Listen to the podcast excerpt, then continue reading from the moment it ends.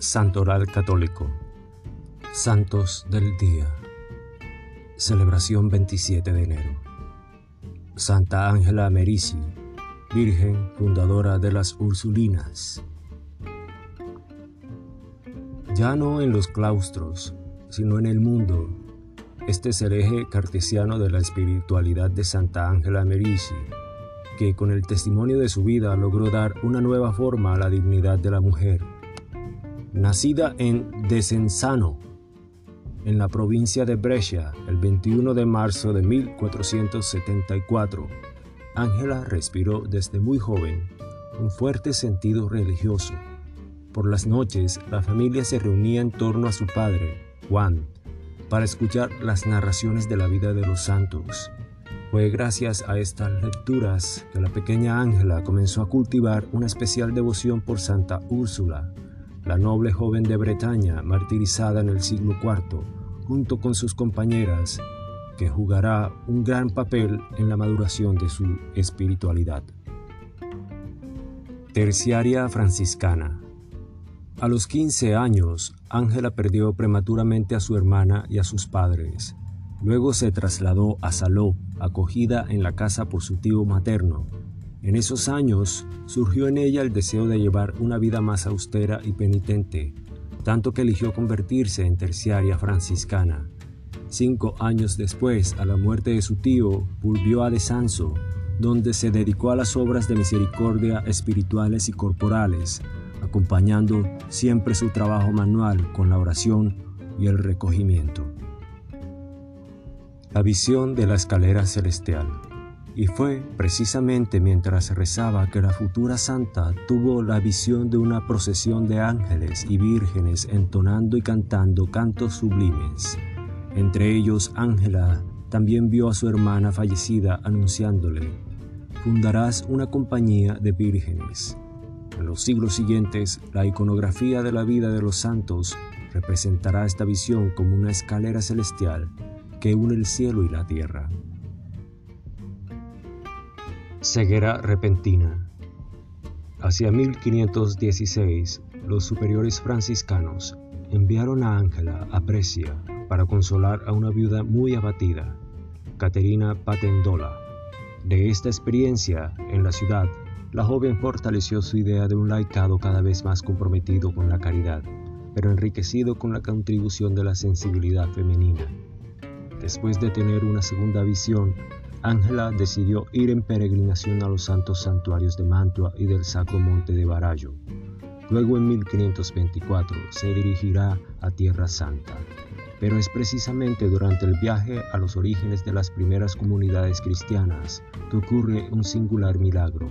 De repente, Ángela pierde la vista. Solo la recuperará cuando regrese de Tierra Santa, mientras reza ante el crucifijo. Lejos de desanimarse, Merici acogió la enfermedad momentánea como un signo de la providencia, para poder mirar los lugares santos, no con los ojos del cuerpo, sino con los del espíritu. ¿No se dan cuenta? dirán más tarde. ¿Esta ceguera me ha sido enviada por el bien de mi alma?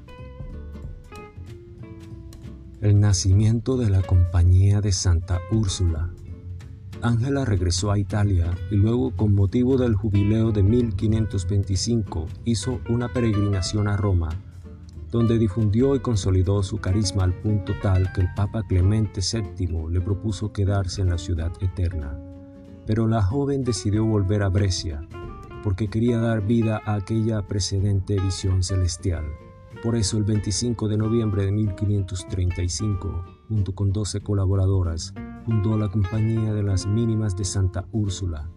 Mínimas porque no vestían el hábito monástico tradicional, con una original regla de vida, salir del claustro para dedicarse a la educación y formación de las jóvenes, en obediencia al obispo y a la iglesia. Una revolución de la gracia. El hecho de que en esta nueva compañía cada mujer consagrada pudiera santificar su propia existencia no tras los muros de un convento, sino operando en el mundo, como en las primeras comunidades cristianas, fue una radical revolución de la gracia. En medio de aquella mentalidad que destinaba a la marginación a las mujeres que no se casaban, o que no se consagraban en la clausura de un convento. Ángela les ofreció una nueva condición social, dignificándolas como vírgenes consagradas en el mundo, capaces de realizarse humanamente en la santificación de la familia y la sociedad. Canonizada en 1807, en 1539 la salud de Ángela se desmejoró mucho y el 27 de enero de 1540 murió a la edad de 66 años. Sus restos fueron depositados en la iglesia de Santa Fran en Brescia, donde se veneran aún hoy en día, en el sitio denominado actualmente como el Santuario de Santa Ángela. Mientras tanto, su reputación de santidad creció y en 1544 el Papa Pablo III elevó la compañía a un instituto de derecho pontificio, permitiéndole así que pudiera operar más allá de los límites diocesanos. Beatificada en 1768 por el Papa Clemente XIII, Ángela Merici fue canonizada el 24 de mayo de 1807 por el Papa Pío VII. Una estatua en su memoria esculpida en 1866 por el escultor Pietro Galli se conserva hoy en la Basílica de San Pedro, en Vaticano. El Testamento Espiritual.